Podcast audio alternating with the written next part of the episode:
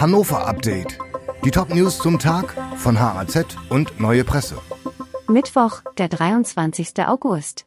Schwerer Unfall mit drei Toten in Marienwerder.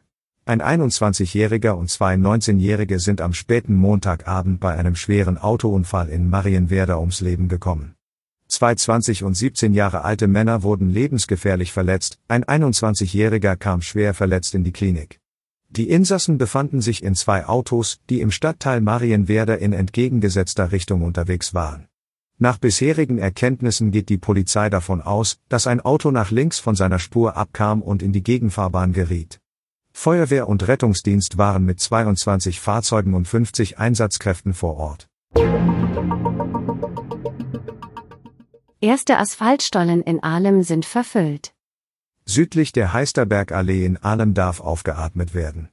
Die Stadt Hannover hat in diesem Bereich die alten Asphaltstollen unterhalb von Straßen und Häusern mit Zement aufgefüllt. Für die Anwohner eine Erleichterung, sie brauchen keine Sorgen mehr vor einem möglichen Einsturz des unterirdischen Tunnelsystems haben. Vor zwei Jahren wurde festgestellt, dass die alten Anlagen nicht sicher sind, Straßen und Gebäude absacken könnten. Das Projekt ist damit aber noch nicht abgeschlossen. Die Stadt will nun auch die nördlichen Stollen verfüllen. Die Gesamtkosten werden auf 36 Millionen Euro geschätzt. Continental plant Umbau.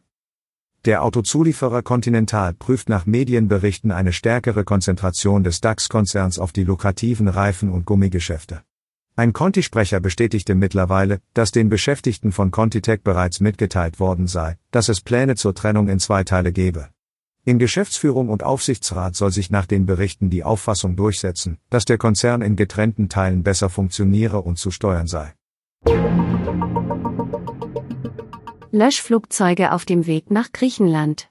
Die schweren Waldbrände in Griechenland sind weiter nicht unter Kontrolle.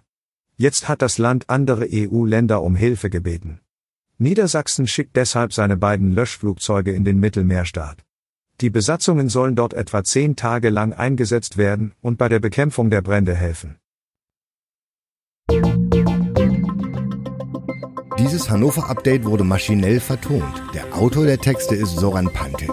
Alle weiteren Ereignisse und Entwicklungen zum Tag ständig aktuell unter haz.de und neuepresse.de.